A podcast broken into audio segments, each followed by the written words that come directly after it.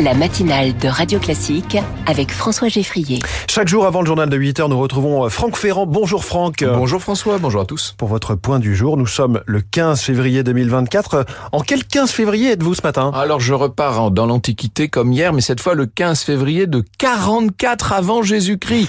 Nous sommes à Rome, c'est le jour de la fête des Lupercales en l'honneur du dieu de la forêt et des troupeaux, Faunus, le faune, vous savez. À cette occasion, les prêtres de faune euh, sacrifient un bouc à leur dieu dans la grotte du Lupercal. Et selon la légende, c'est là que Rémus et Romulus, les deux fondateurs légendaires de la ville de Rome, avaient été allaités par la fameuse louve. Vous savez, bon. Le 15 février 44, à la fin, 44, avant Jésus-Christ, à la fin de la traditionnelle course qui a lieu tous, ces, tous les ans, le consul Marc-Antoine va poser le diadème des rois grecs sur le front de César.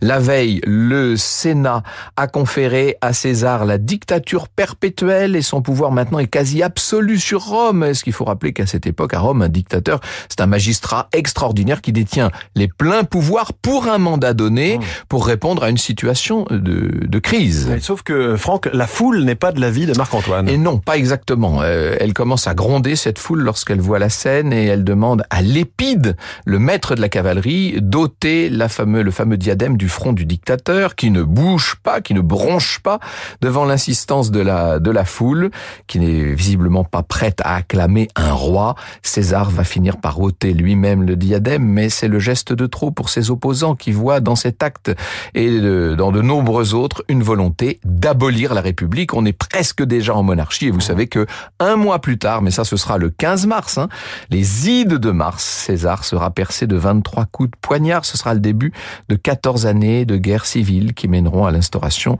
de l'Empire par Octave qui se fera appeler Auguste. Merci beaucoup Franck Ferrand, le 15 février, donc 44 avant Jésus-Christ ce matin dans votre point du jour. Je vous dis à tout à l'heure pour votre émission, Franck. Oui, à, à tout à l'heure.